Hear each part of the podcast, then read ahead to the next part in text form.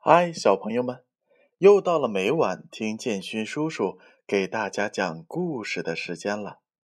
今天呀，建勋叔叔仍然会给大家讲孩子爱读的性格启蒙故事这本书，而且在建勋叔叔讲完故事之后，还是会问到小朋友们两个问题。小朋友，你们可要仔细的。听故事哦。那昨天呢？建勋叔叔问到的问题是：笨小子笨吗？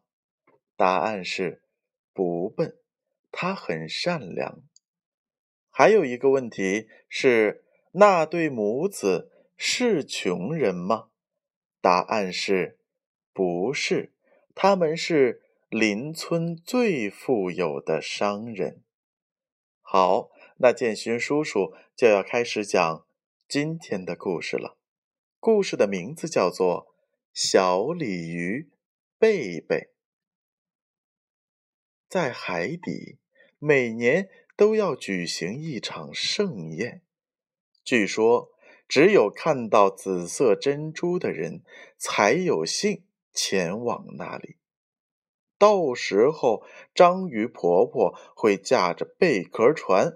专门去接他，但是好多年过去了，人们都没有看见过紫色的珍珠。小鲤鱼贝贝很早就知道了这个传说，他一直想去那里赴宴，因为每个去那里赴宴的人都可以实现他们的梦想，而贝贝想找到。和他失散多年的爸爸和妈妈。然而，贝贝每天却很忙碌，他要照顾抚养他的龟爷爷。每天，贝贝要给他和龟爷爷做早饭，忙完之后要去帮海马阿姨照看海底的超市。到了晚上，他还要去海底学校上课。贝贝这段时间虽然没有和爸爸妈妈在一起，但是他仍然很快乐。他有很多很多的朋友，周围的人都很喜欢他，因为啊，贝贝是个热心肠，而且很善良。但是贝贝有的时候。还是会很想念他的爸爸和妈妈。有一天，在放学回家的路上，他看见前方有个发亮的东西，跑过去一看，竟然是一颗紫色珍珠。贝贝简直不敢相信自己的眼睛，他将紫色珍珠拿在手里，忽然一阵车轮声。远远而来，从船上走下来一个人。那人走到贝贝跟前，贝贝才看清楚他的脸。原来她是章鱼婆婆。章鱼婆婆说：“这是贝贝的善良感动了她。贝贝想在赴宴之前和龟爷爷他们道别。”章鱼婆婆答应了。贝贝和章鱼婆婆走的时候，大家都出来送他们。龟爷爷舍不得贝贝，哭了。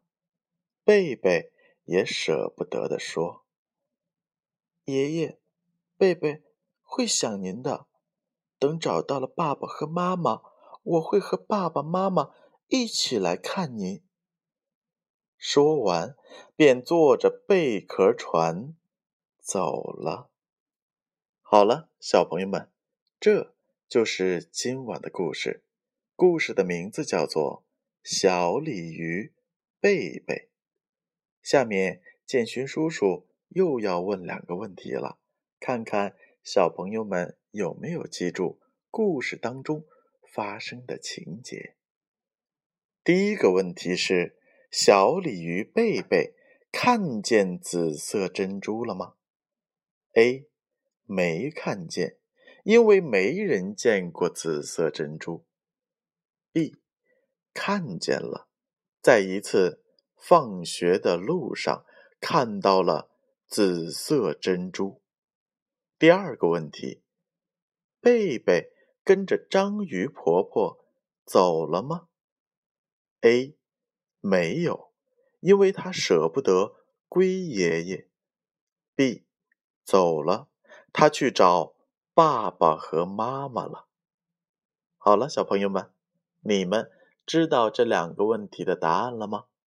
如果不是很确定的话，那就听明天建勋叔叔为大家的解密吧。让我们明晚再见。